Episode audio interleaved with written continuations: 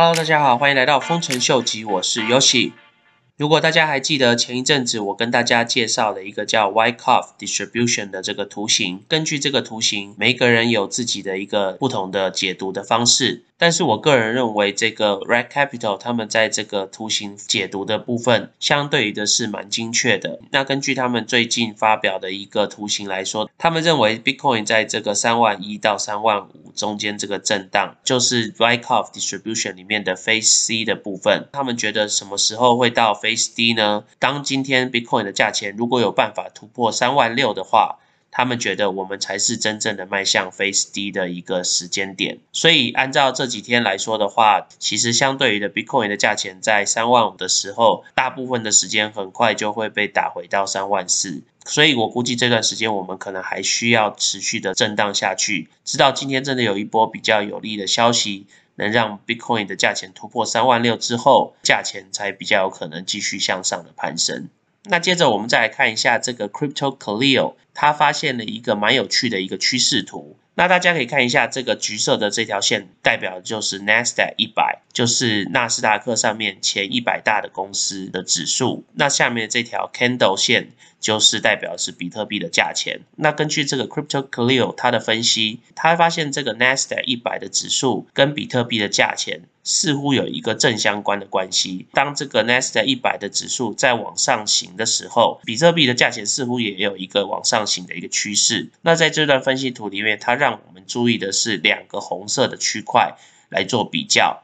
他发现说，当比特币的价钱跟这个 Nasdaq 一百的指数空间相对比较大的时候，表示 Bitcoin 的价钱还是属于一个盘整的阶段。当比特币的价钱跟这个 Nasdaq 一百的指数交结在一起，甚至有超越的情况的时候，通常就表示这个比特币的价钱已经来到了相对于的高点。所以相对于的卖压就会比较重。在这个图形，它主要是要让大家知道，其实比特币现在已经经过了最大的卖压的一个时候。那他个人认为，这个阶段的图形相当于是在去年暑假的那个时候那一段的一个趋势。那所以他认为接下来的走势应该就会跟去年很像，在七月的时候，慢慢的市场会开始盘整，等到了九月、十月的时候，它会跟着这个 Index 一百的指数一起向上攀升。到年底的时候，它相对于攀升的速度会非常的快，然后再来就是有机会达到下一个高峰。所以如果觉得这个分析是有道理的朋友的话，可以来去追踪一下 n a s d a 一百的指数，然后来去分析一下。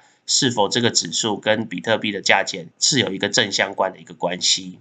那接着来看一下 Glassnode 提供的在加拿大他们 Bitcoin 的 ETF 所持有的一个状态。大家可以看到，虽然比特币的价钱在五月中的时候开始成为一个下跌的一个趋势，但是对于比特币的 ETF 的一个持有的状况来讲的话，五月中的时候的确有一个比较低的一个水位，但是接着到五月底至今，整个 Bitcoin ETF 的持有的量还是持续的往上在攀升。所以表示说，市场对 Bitcoin 的价钱，或是它一个中期的未来，都还是相当有信心的。那大家再回来看一下这个 Coin Metrics 所提供的这个每一次 Bitcoin 减半的一个图形。每一次 Bitcoin 在减半之后的一年，它都会来到一个历史的高点。第一次减半的时候，它的高点来到了大概三十块左右；第二次的时候，大概来到了一千二；第三次的时候，来到了两万左右；第四次的时候，大家可以看到。这个高点目前来说，根据过往的一个比例图来讲的话，应该是还没有真正的发生。那如果我们从前两次的这个比例图来看的话，其实在每一次真正的历史的新高点的之前，它都先有一个小小的涨幅，然后中间会有一个回跌的趋势，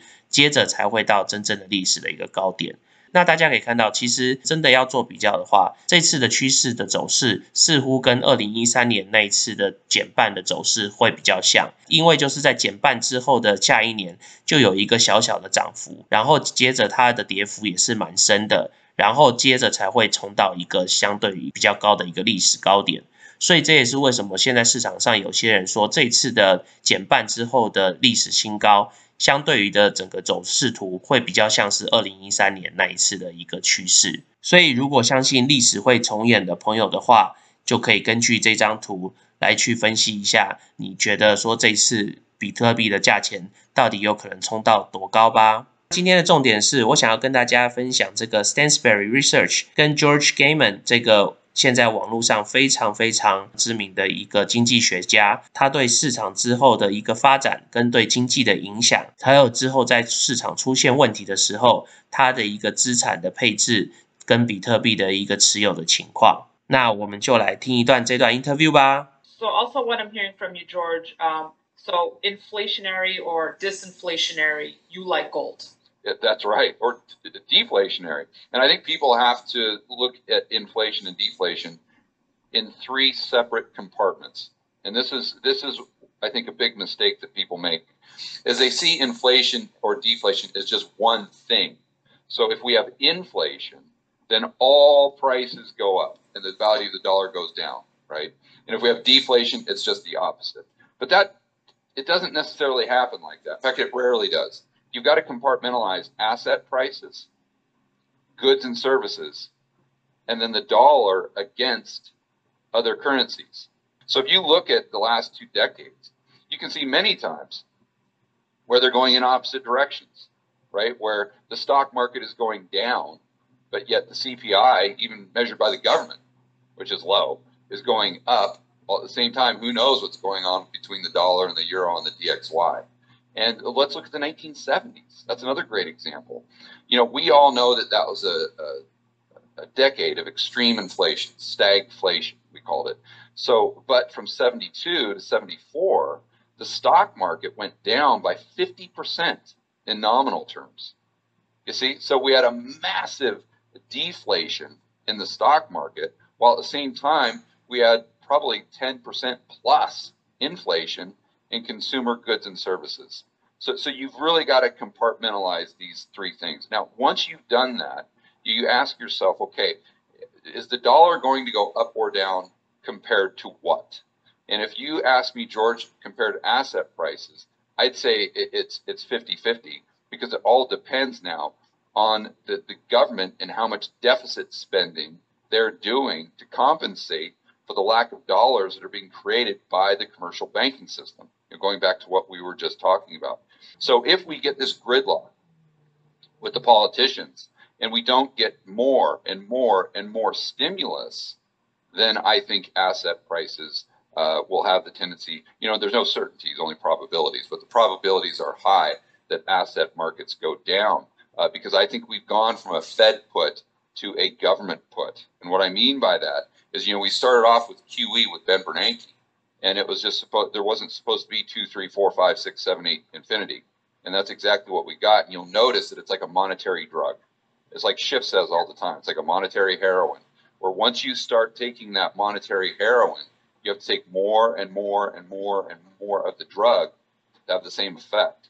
Well, that's what we did with quantitative easing, and I think we got to a point in 2020 where they were pushing on a string and it wouldn't do anything else. So the government had to come in and say, okay, now we'll go ahead and take the baton and we have to make asset prices go up. And the only way we can do that is with stimulus. So we've gone from QE1 to QE infinity. And I think that we're going to go from stimulus one to stimulus infinity as well. The problem is if we don't, because of that political gridlock, that's when you're going to have the deflationary pressures that are actually uh, natural.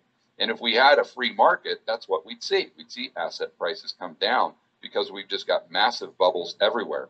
But that's not to say that consumer prices would come down because if demand is going down, you're only looking at one uh, side of the equation. If the supply side goes down faster than the demand side, then we still have price inflation.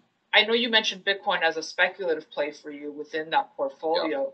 but does it not concern you how much of the Bitcoin price run up has to do with that liquidity injection? What happens if if the Fed wasn't uh, pumping so much money into the system? Where would Bitcoin be? Yeah, it that concerns me, but it doesn't concern me as much as sentiment. And that's when I go back to just buying panic and selling hysteria. And if you look at uh, Bitcoin, yes, I think there is a lot of liquidity coming into the market that's driving the value. I think it's doing that with everything. I think that's happening to home prices. It's definitely happening to stocks. But what you know what Bitcoin's very interesting because you don't have a way of measuring it in terms of cash flow. You don't have much historical analysis. Like you know, oil. If you ask me if that's cheap, you can go back hundred years and measure, uh, you know, just for inflation and determine when it gets cheap, when it gets expensive. Bitcoin's tough. So I think with Bitcoin, what I do personally, and uh, you know, I'm by no means an expert, but you, I look at market sentiment. So if I turn on CNBC, and every single commercial is about Bitcoin, and every single talking head is sitting there saying that you should go out and buy Bitcoin, buy Bitcoin, and not only that you should buy Bitcoin, but some of the the, the quote unquote um, we'll call them pros to, to, to use that term loosely are saying to not only buy Bitcoin but buy it on leverage. You know, take your credit card out, and we see CEOs of corporations actually doing this, buying Bitcoin on leverage. Uh, that's not panic. Uh, that's hysteria. And that's when I want to be a seller.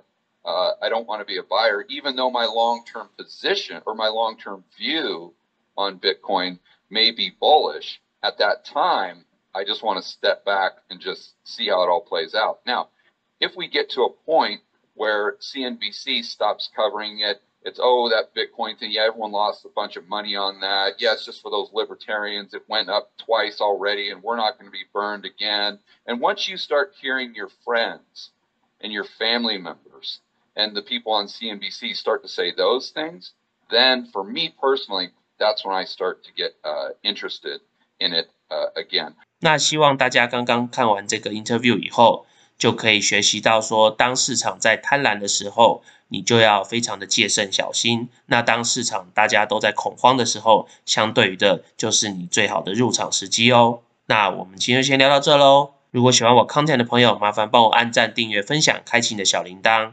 那如果对我的 content 有任何 comment 的朋友，也麻烦帮我在下面留言哦。拜拜。